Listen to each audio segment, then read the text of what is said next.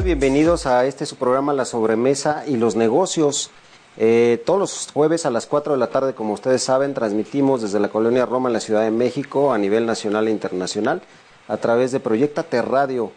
Eh, este programa de lo que se trata es de compartir experiencias de negocio para darles tips personales y profesionales y sobre todo de desarrollo de nuestras empresas y de nuestros eh, negocios mismos. Entonces, eh, antes de presentarles a mis invitados, el día de hoy les voy a dar este, unos anuncios parroquiales muy rápidos. Resulta que estamos muy emocionados porque hemos lanzado ya página web, todas las redes sociales unificadas para aumentar la capacidad de estar en discusión y en contacto con ustedes.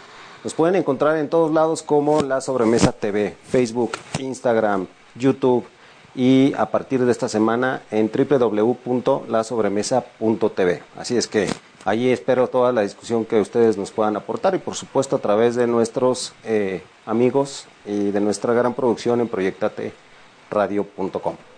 Eh, sin más por el momento les voy a presentar, eh, vamos a hablar el día de hoy, tenemos un especial que tiene que ver con Oaxaca. Aquí andamos este, vestidos de la ocasión porque vamos a, a, platicar tanto con productores y con gente que apoya productores artesanales de aquel estado.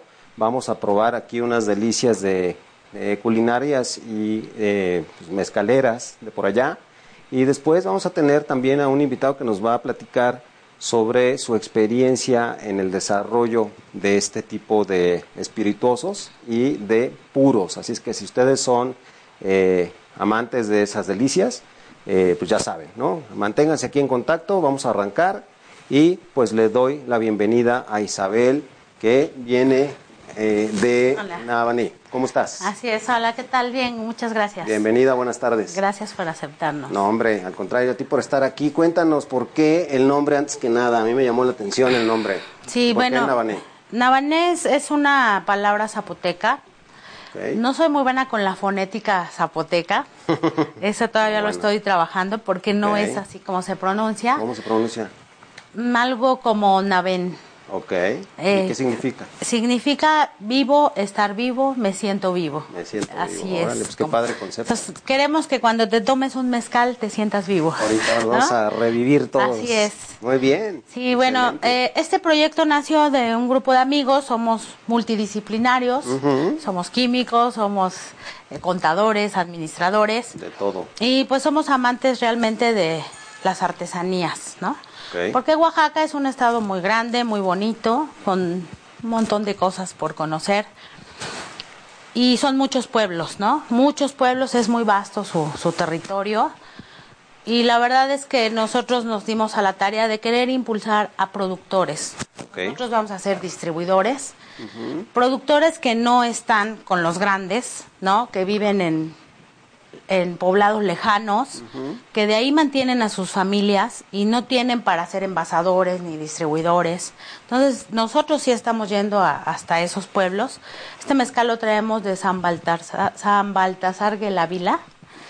Y sí, realmente llegar ahí es, es una tarea muy difícil, terracería, sube, baja.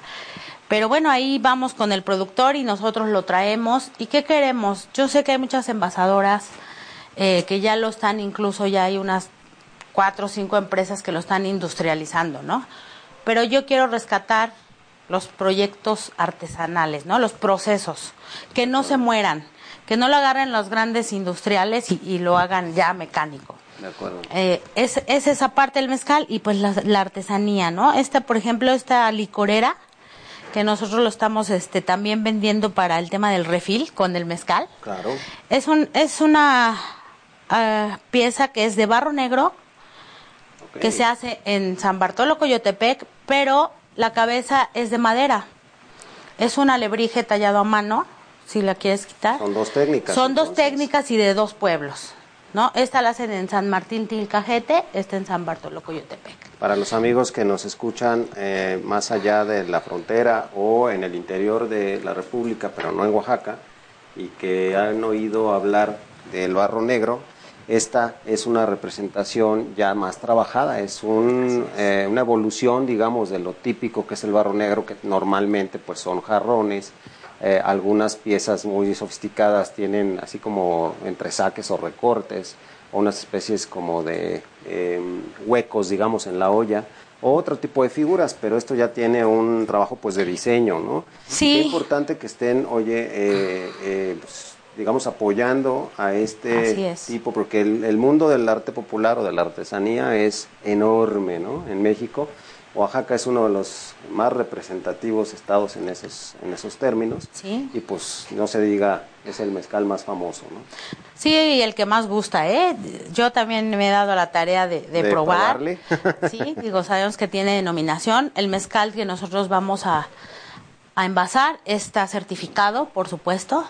Si queremos, eh, estamos también, este apoyando todo lo que es al consejo, ¿no? El consejo regulador del mezcal y, no, no queremos estar fuera, pero cuando tú traes un producto de los pueblos, pues se va haciendo cada vez más caro, ¿no? Pasa de mano en mano, de mano en mano. Obviamente en este proyecto está gente oaxaqueña misma de ahí, ¿no? Porque pues son los que conocen, saben, nos llevan hasta los pueblos este más lejanos de la ciudad. De acuerdo. Sí, Cuéntame, ¿cuánto tiempo tiene el proyecto? ¿Cuándo empezaron con este proyecto? Nosotros ¿Cuáles empezamos... han sido los retos principales y dónde están parados ahora? Sí. Bueno, primero es, este, empezamos con la inquietud hace unos tres años más o menos y nos dimos a la tarea de conocer todos los tipos de agaves. Okay. Sí, aquí lo importante es que el más común es este que tienes aquí, el espadín, sí. el agave más común, pero nosotros queremos impulsar los silvestres, los agaves silvestres que nuestro maestro mezcalero trabaja. Okay. No todas las empresas trabajan el agave silvestre y tampoco te voy a decir que son todos los, los que hay, ¿no? Básicamente vamos a trabajar tobalá, tepextate, coyote y madre cuiche. Y algunos ensambles que hace el maestro que son, eh, en parte algunas combinaciones que se dan entre magueyes, y otras con algún secreto de él propio, ¿no? Claro. Entonces, no, no todo se puede decir, pero bueno, ellos le llaman ensambles y son unas combinaciones pues muy sui generis, ¿no? La verdad es que cuando tú los pruebas hay que saber eh, diferenciar los sabores de cada agave, que, que, no es fácil. ¿Quién es su maestro tequilero? Perdón, tu maestro mezcalero. Sí, ay, este... Antes de que me coma vivo. No, no es cierto. Sí, nuestro maestro se llama este Alejandro Hernández, él es nuestro maestro y este y pues la verdad es, nos está apoyando. Ya le explicamos, él también le, también le preguntamos, ¿tú no vas a envasar? Dijo, "No, yo soy productor." Entonces, zapatero a tu zapato, ¿no? Y la verdad es que lo hacen increíble, lo hacen muy bien, es es un trabajo impresionante. Es un trabajo muy difícil. No, sin duda, eh, muy digno además. Muy digno. Y de verdad es que si algo pasa con el maestro mezcalero, es que lo hace de corazón, ¿no? No es, es. Eh, una obligación, no, No. es una producción de alguna manera comprometida, ¿no? Generalmente, si uno se pasea por ahí por Oaxaca, pues hay puedes encontrar en unos lugares más concentrados, en otros menos, pero pues, en la misma ciudad de Oaxaca puedes encontrar este, cinco o seis mezcaleros por cuadra, ¿no? Entonces, el diferenciarse, el poder hacer un trabajo realmente de alta calidad, sumamente fino, eh, y, y, que eso llegue al paladar eh, eh, que lo necesita, vamos a llamarlo claro, así. Claro, además es ellos todo un reto, ¿no? tienen, el, el, señor es la quinta generación de mezcaleros uh -huh. y pues ya también conocemos muy de, de cerca a su hijo que va a venir a ser la sexta generación, ¿no?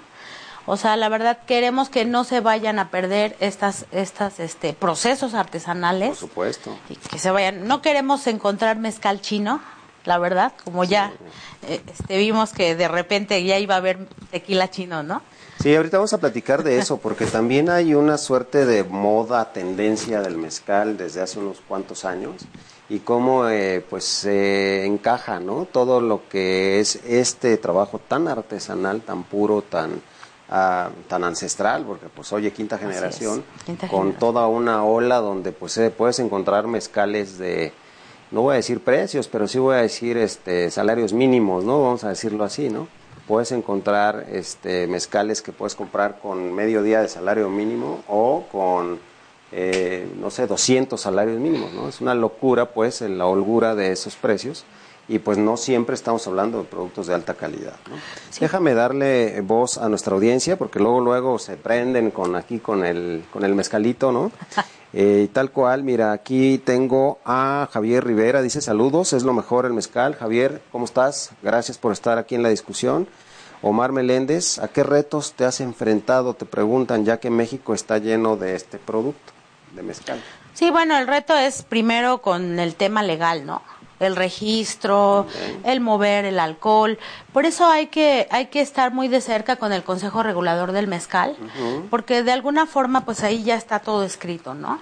Eh, el productor, como les dije, es un, es un productor con certificado, está dentro de las normas. Okay. Eh, y hay que traer seguridad. Ya de por sí el, el, tema del alcohol es complicado. Ahora, si no lo vendes de una fuente que sea confiable, te puedes meter en un problema grave, ¿no?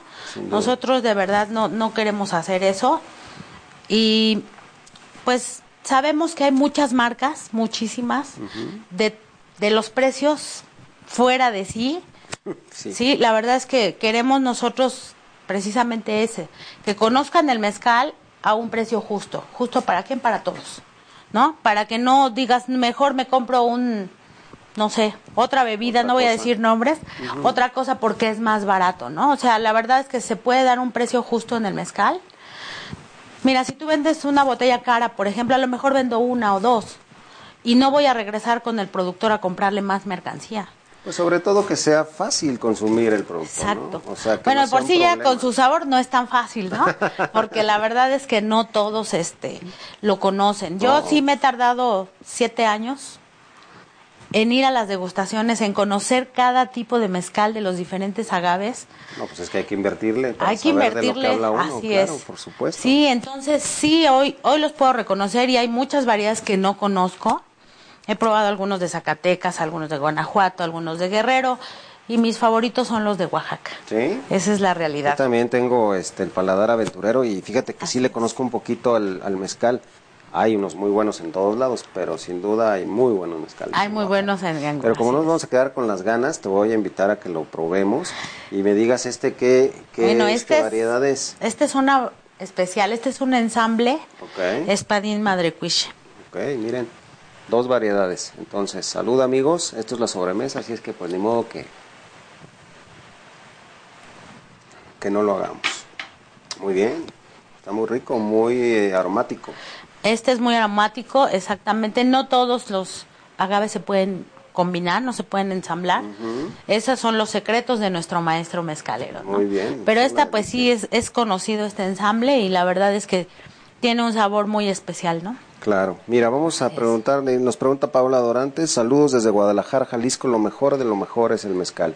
Claro que sí, Paula, pues para qué te cuento. Y Que es de la tierra de del, te- tequila, ¿no? Está hablando de la tierra del tequila, Sí. que pues siempre hay unas cachetadones ahí entre que si el tequila es mezcal o el mezcal es tequila y demás, ¿no? Entonces, eh, no nos vamos a meter allí por el momento, a lo mejor al rato sí, pero eh, Paola, bienvenida, qué bueno que estás aquí. Eh, Carlos Salamanca, saludos, excelente programa y grandes productos para apoyar con Navané. Luego eh, tengo a Verónica Ortiz, ya hay muchos mezcaleros y de todas marcas y sabores, ¿por qué emprender con el mezcal? No es emprender como tal, como dije, es el apoyo al productor directamente. Sí, hay muchos mezcaleros también allá, pero no todos tienen las mismas oportunidades y todos viven de eso. O sea, la idea nosotros es de verdad no llevarlo a, a industrializarlo, seguir haciéndolo de manera artesanal. Habrá gente que lo quiera comprar en un súper, habrá gente que no, que lo quiera seguir trayendo de primera mano. Esta artesanía, por ejemplo, también vamos a hacer lo mismo que el mezcal. No se puede hacer, no te puedo hacer 20 iguales, no hay, son piezas únicas. Sí, deja de ser una pieza de arte popular. Cuando tú Exacto. ya la industrializas, pues ya, ya pierde esa autenticidad, ¿no? Eh, y- y de hecho son los retos de este tipo de, de actividades, De actividades. al final del día, ¿no? Pero la calidad me parece que es el punto clave. Claro. Eh, siendo un producto de alta calidad, ahí les voy a farolear, a presumir esta camisa que traigo puesta, me puse muy a tono porque bueno. esta camisa, así como la ven, este tiene como 10 años conmigo.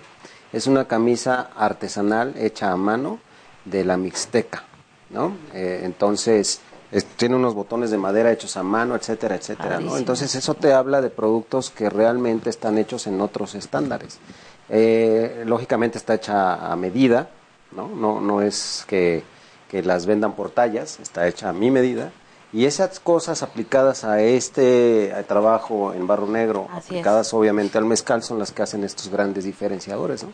Entonces, por eso creo que es tan eh, eh, bienvenido y tan honroso eh, la labor pues de rescate y de mantenimiento de este tipo de trabajo. Sí, y además es para un mercado, ¿no? Al que sabe apreciar estos, al que le gusta invertir en este trabajo, no decimos que todos, pero sabemos que sí hay gente que valora mucho la artesanía, ¿no? El trabajo manual, rústico, sigue habiendo gente que lo quiere, ¿no?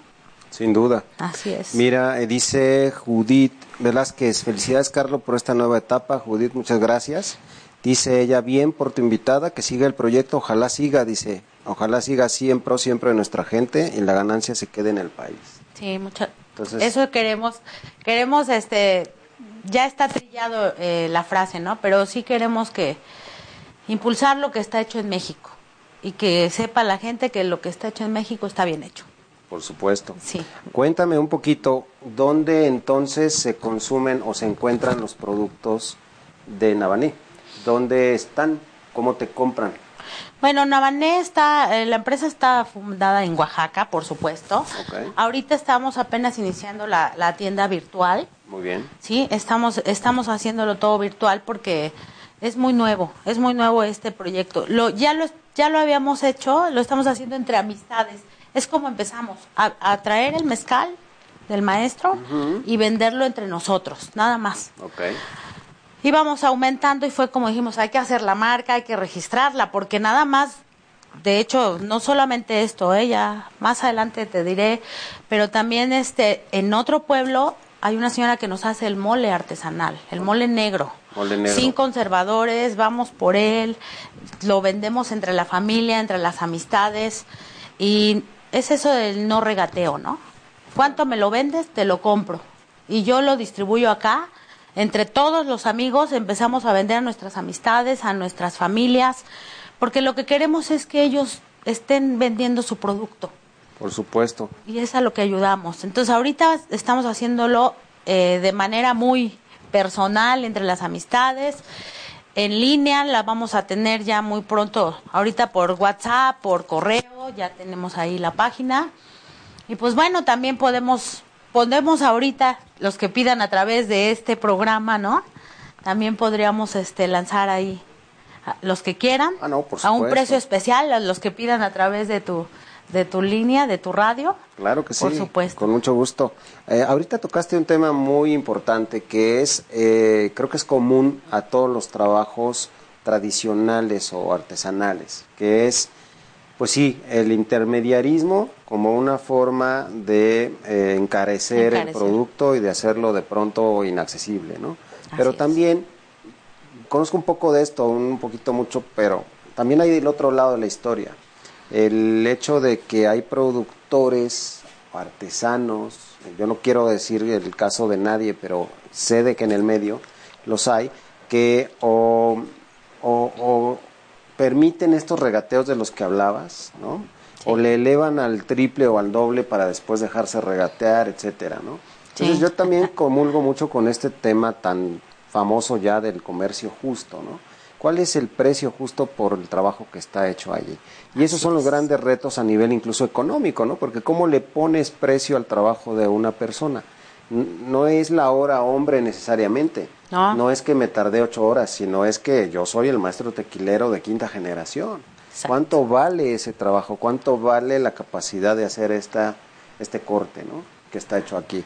Entonces me parece que ahí es donde entra eh, la discusión en cuanto a el comercio justo en particular. Así es. ¿Qué otras técnicas artesanales son las que, o qué otros maestros, o qué otros lugares son aquellos en los que Navané quiere estar impulsándolo? ¿Y, de, qué, de qué te estás haciendo alrededor? Es decir, tienes una empresa formada ahí, pero eh, apoyos, em, fundaciones, eh, apoyos de gobierno, etcétera. ¿Qué, ¿Qué se necesita para poder desarrollar un proyecto tan interesante como este? Bueno, eso es lo que estamos apenas eh, averiguando. Yo, por ejemplo, ya estoy en trámites para, para estar en Canacintra. Okay. Sí, con los grandes me siento muy pequeña a su lado porque son unos industriales impresionantes, pero sé que de ahí voy a aprender. Sí, no, no hay que tenerle miedo a los grandes. No, tengo que estudiar este, esto nuevo, ¿no? De las normas del mezcal etiquetado, proyecto de Marbete. O sea, realmente sí es un proyecto muy nuevo porque no lo teníamos así previsto. Empezamos a hacerlo por ayudarlos, ¿no? Así, pero se hace grande. Ahora, ¿por qué te digo que lo tuvimos que empezar a formalizar todo? Porque sí hay gente que lo quiere exportar. Okay. Y eso la verdad es que nos, nos da mucho gusto porque hemos estado en otros países les gusta muchísimo nuestras bebidas mexicanas, artesanales, espirituosas, ¿no? Les encanta, pero ya vimos los precios a los que se venden también. Digo, sabemos que los impuestos nos pueden matar a todos, pues. pero ¿sabes qué? Sí podemos, sí podemos dar mejor precio para que sea un producto que se desplace como la Coca-Cola, ¿no? O sea, de verdad, casi, casi. Pero sí quisiéramos que, que, que no fuera como que tan caro poder comprarte una botella, ¿no? O una, por ejemplo, una artesanía de estas. Eh, me gusta mucho lo que dicen los, los que pintan estas botellas, porque si yo le pido, dame un jabalí, ¿no? No, no puedo, porque es lo que sale en la inspiración del día. Es su inspiración del artesano, lo que pinta, lo que talla, no, no está planeado. Claro, finalmente es su cultura la que está plasmando en una pieza, ¿no? Lo mismo me parece en el trabajo del mezcal. Lo mismo. Entonces, sí queremos porque ya van varios, este, tengo al, menos son cuatro países donde se interesan en que mandemos el mezcal. ¿A dónde? Este, uno de esos pues es en, en Escocia, tenemos, hay una, una doctora que conozco, no sé qué tanto se pueda vender en Costa Rica, ¿no? Tiene sus bebidas, pero lo prueban aquí, dicen, no, es que yo me lo quiero llevar a Costa Rica, lo queremos llevar a Miami. Hay gente, ya sé que hay otras marcas de mezcal que ya, pero mira, hay países fuera de México hay muchos. No, y este, lo que menos falta son gargantas este, profundas. Exactamente. Yo no creo que eso sea un, problema, ¿no? Al final del día, este, antes de seguir, por favor, te voy a pedir que des tus datos de contacto, los vamos a mostrar en pantalla, pero también, por favor, dirlos al aire para que puedan contactarte. Eh, aquí te sorprendes, aquí nos han llegado a decir eh, para nuestros invitados que están dispuestos a invertir en el proyecto, que cómo los ayudan, etcétera, etcétera. Entonces, por favor, da tus datos de contacto. Sí, muchas gracias. Este, nuestra página es Mezcal Navané, así lo pueden buscar en Facebook. El teléfono para el WhatsApp, lo que gusten, 55 37 50 89 52. Y tenemos también un correo electrónico que se llama impulsora de bebidas arroba gmail.com. Perfecto. no es nada más, ahorita empezamos con el mezcal porque es lo más cercano que tenemos, lo que más conocemos, pero ya también estamos eh, con otro productor de otro pueblo de Oaxaca que hace los curados de mezcal. ¿Para quién? Para el que no pueda tomar un sabor tan fuerte como este.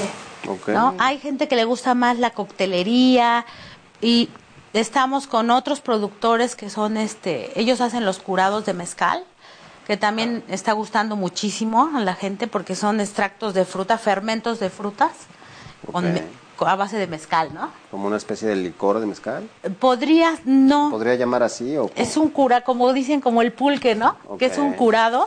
De acuerdo. Es así, pero este, el fermento lo hacen con el mezcal. Hay que desestigmatizar también de pronto el mezcal, fíjate, porque por ahí dicen que, que, el mezcal no es para niñas, ¿no? Y luego, o, al revés, este mezcal está bien suavecito, es para, este sí es para niñas, ¿no? Porque eh, de pronto esas etiquetas pues ya como que ni, ni al caso pero quitarle pues esos fantasmas alrededor, ¿no? Sí, hay que tenerle respeto porque el mezcal se le toma con respeto. Con respeto. Dicen allá en Oaxaca precisamente que el mezcal no hay nada que hacer, o sea, saca el verdadero yo que traes adentro y te saca el camuco si es que lo traes, ¿no? Así es. Pero este pues tampoco etiquetarlo como bueno, regular o malo, pues es, diferente. No, son sabores, digo, ya pudiste probar este ensamble que es súper aromático, te deja así un sabor especial en la boca. Y, y cuando prueben los otros silvestres, que un día te los vamos a Por traer. favor, claro. De verdad, digo, yo tengo un favorito que es el tepextate, ¿no? Pero bueno, ya dependerá de cada paladar, ¿no? Por supuesto.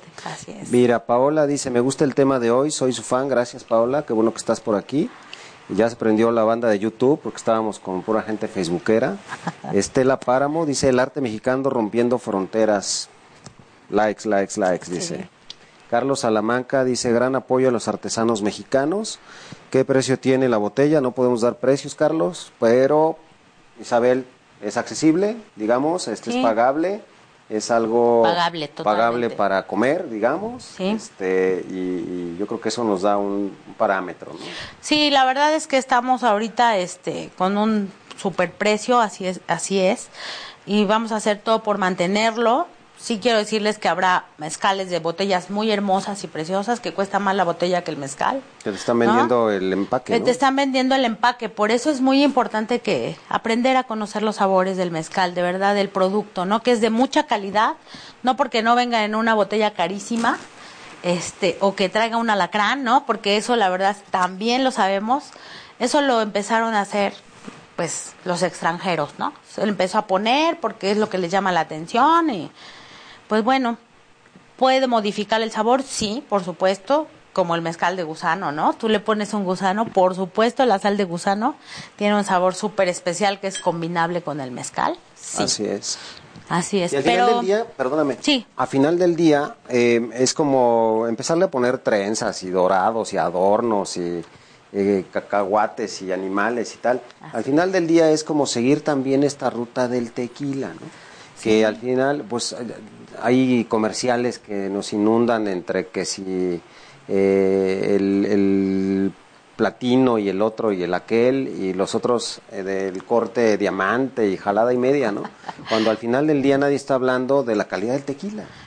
Exacto. Todo el mundo lo ostenta, pero nadie realmente lo pone a disposición así, aquí, ¿no? Para que eh, uno tenga la oportunidad de, de calificarlo, ¿no? Así es, digo, el, tequi- el maestro mezcalero te lo dice, ¿no? O sea, este es un bueno porque, digo, hay otros agaves que no he podido probar, ¿no? Como el lumbre, ese todavía lo tengo pendiente, el lumbre.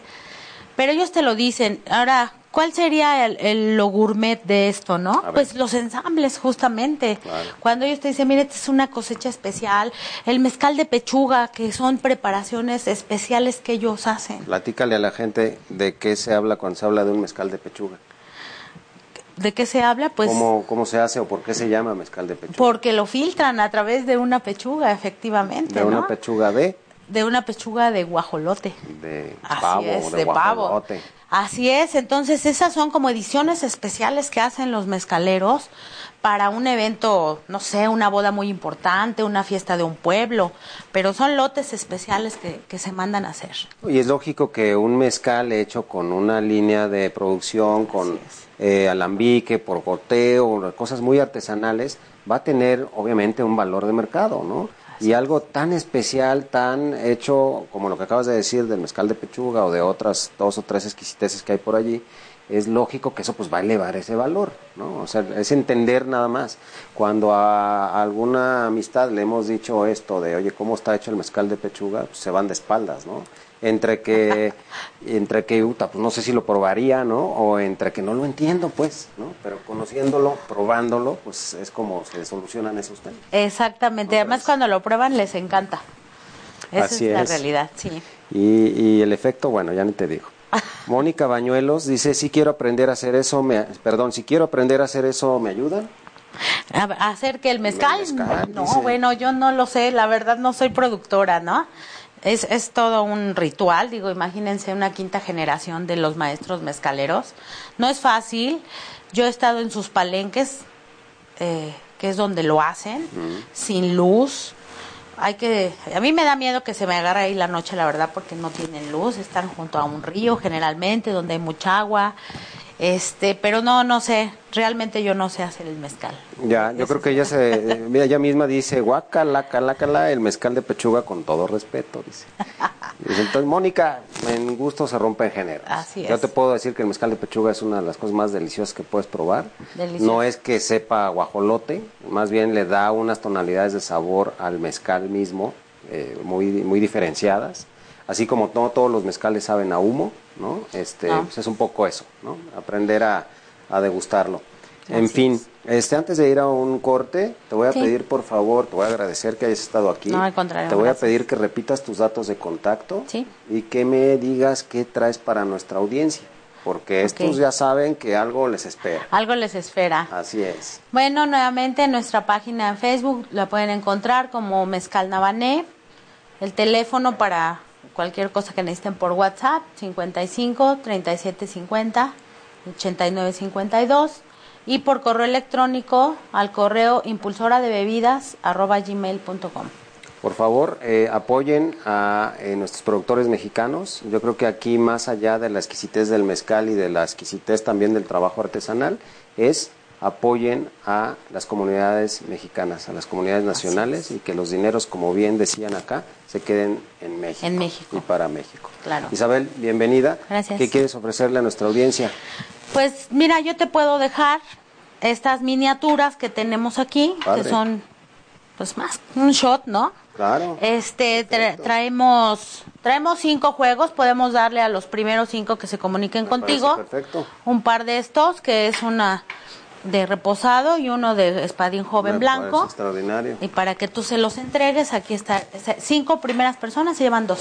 Cinco primeras personas que en nuestras redes sociales arroba la sobremesa TV en Facebook o en YouTube, que estamos al aire en vivo y en directo Exacto. ahorita, puedan mencionar yo quiero, yo vi a Nabané y quiero mi mezcal. ¿Te parece? quiero mi mezcal. Así es. Isabel, Me nuevamente muchas gracias por haber estado aquí. Espero Gracias. verte pronto. Gracias, Y igualmente. este amigos, volvemos para platicar con otro invitado sobre más exquisiteces. Vamos a hablar sobre puros, vamos a hablar sobre eh, cómo solucionar nuestras necesidades de atención de eventos especiales y eventos sociales y también vamos a degustar eh, otra chulada este, paladeable, otra bebida espirituosa.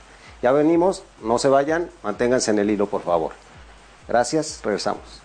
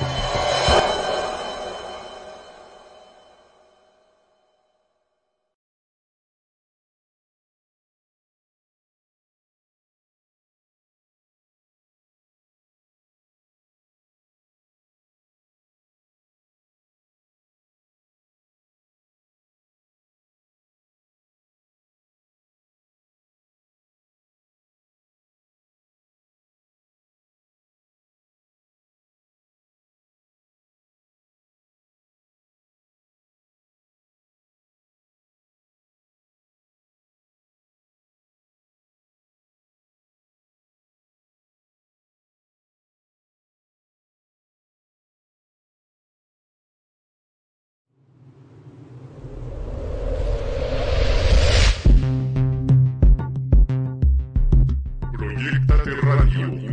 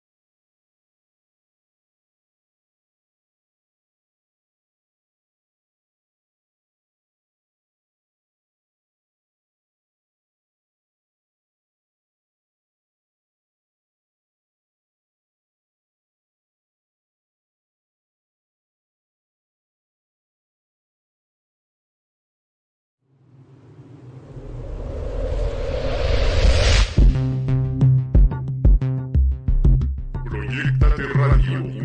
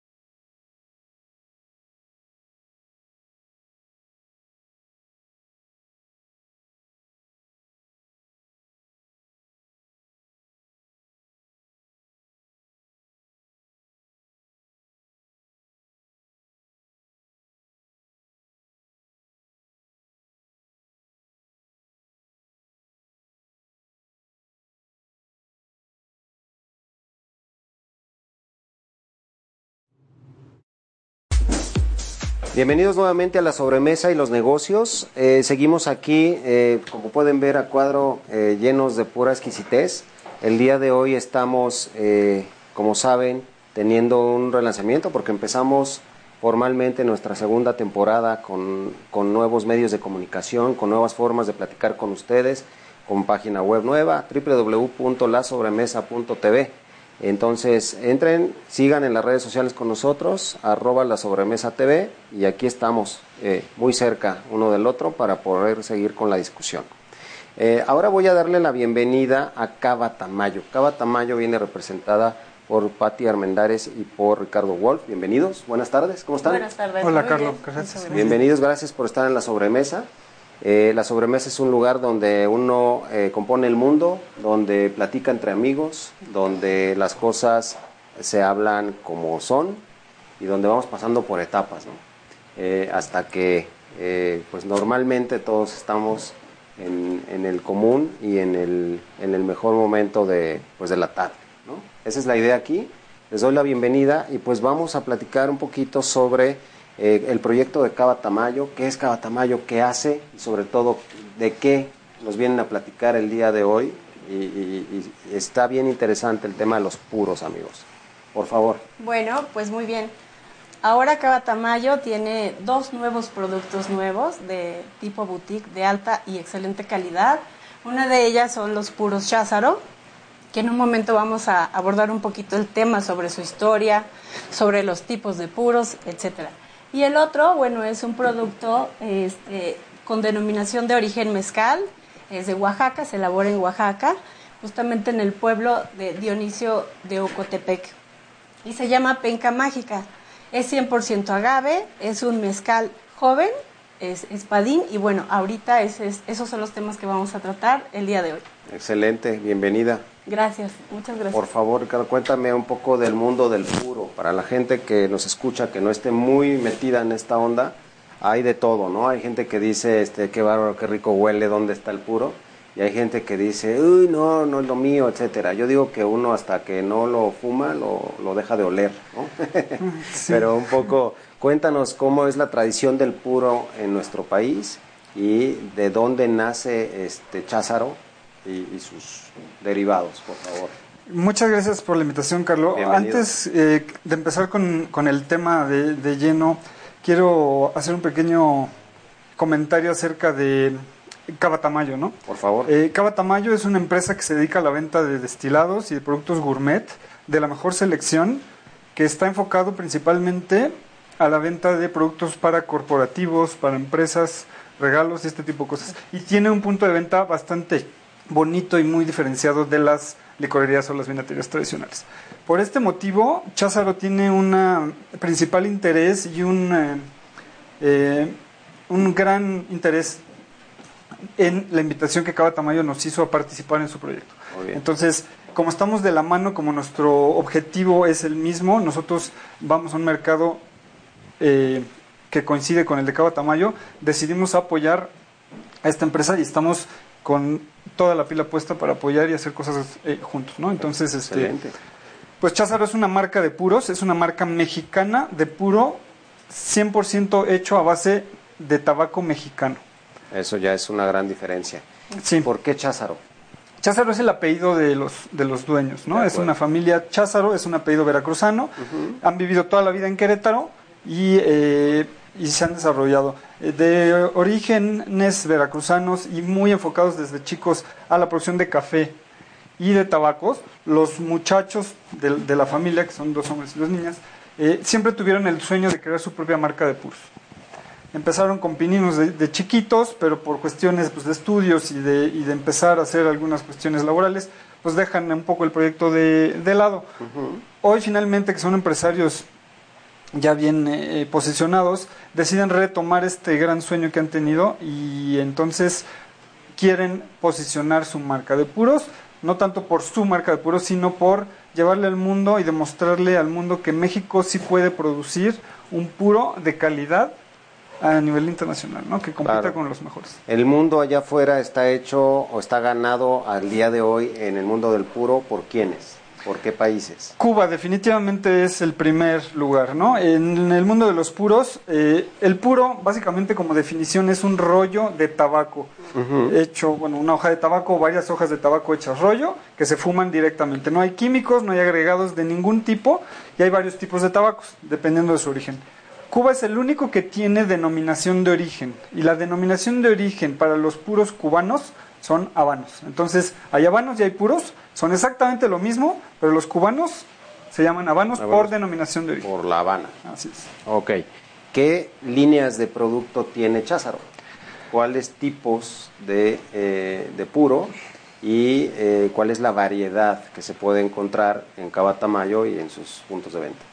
Eh, bueno, pues históricamente en México siempre hubo una producción de, de, tabaco y de puros. Desgraciadamente, bueno, estoy hablando de la época de la de la este, de la independencia, un poco de los de los años anteriores a la independencia había mucho capital invirtiendo en la producción de tabaco para hacer puros en México. Okay. Cuando viene el tema de la revolución, pues ante la inestabilidad política que hay en los países, pues los capitales huyen del país uh -huh. y se van a Centroamérica, ¿no? principalmente a a otros países que ahorita voy a mencionar. Entonces, eh, pues todo lo que se producía de puros en México desaparece.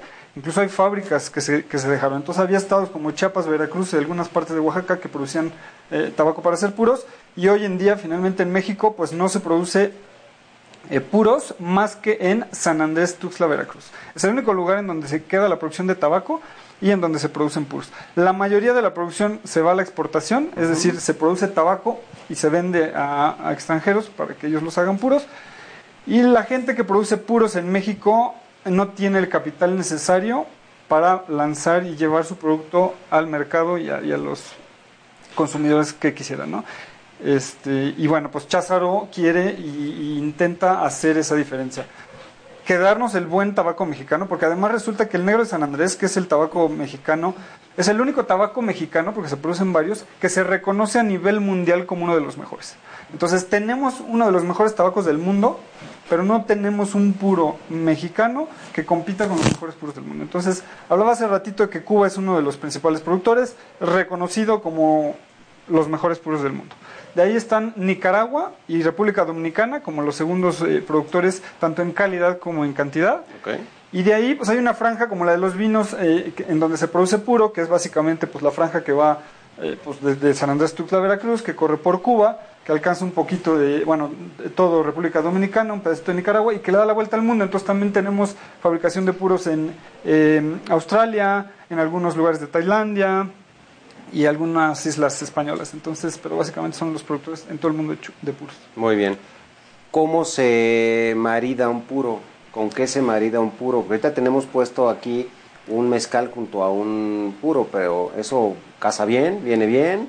¿O siempre es con coñac? ¿O, o qué onda? Ese es un tema muy interesante porque tenemos la idea de que el coñac es la base para el puro. ¿no? Entonces, antes de eso quiero platicar con eh, el maridaje. El puro, al ser un, un rollo de tabaco natural, eh, lo primero que quiero yo aclarar es la diferencia entre fumar. Fumar un puro y fumar un cigarrillo es una cosa muy, muy distinta. Así es, el famoso El cigarrillo golpe, ¿no? se fuma para quitar estrés, ansiedad. Eh, un cigarrillo está diseñado para consumirte. Si tú dejas un cigarrillo en un cenicero, solito en 50 segundos se acaba para que coma, este, fumes otro y fumes otro y fumes otro. El puro no tiene nada que ver con esto. El puro es una parte gourmet, por eso estamos en la sobremesa, porque estamos hablando de temas de saber vivir, de saber gozar, Claro. de tomar, de comer Sin duda. y de fumar, pero de la manera adecuada. El puro, al fumarse, no se aspira el humo, no le das el golpe, entonces no te hace daño en los pulmones.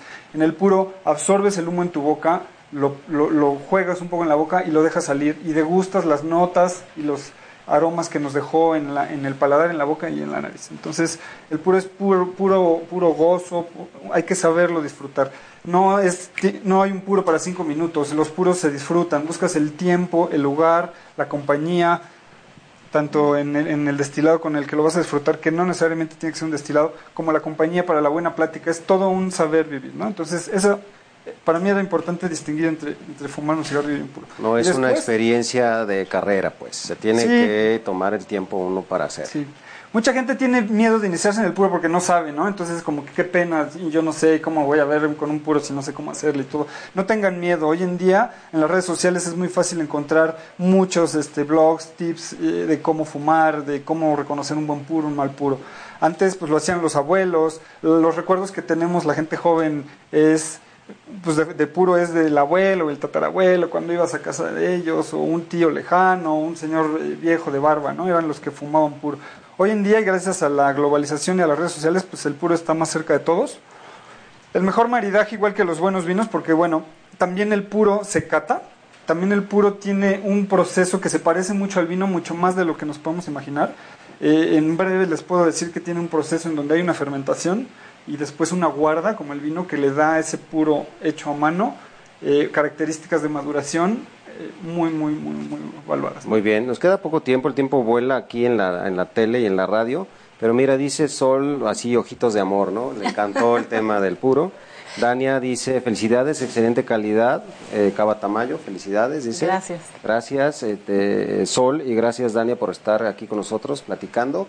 Eh, antes de seguir, por favor, te pido que den los datos de contacto para que puedan comunicarse con Cava Tamayo y eh, pues puedan acercarse al mundo del puro y al mundo de los destilados y sobre todo para que puedan solucionar sus necesidades para su evento social o su evento corporativo con Cava Tamayo.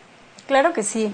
Este, los teléfonos a donde se pueden comunicar con nosotros es al 55 43 26 48 44 o al teléfono 55 90 15 02 85.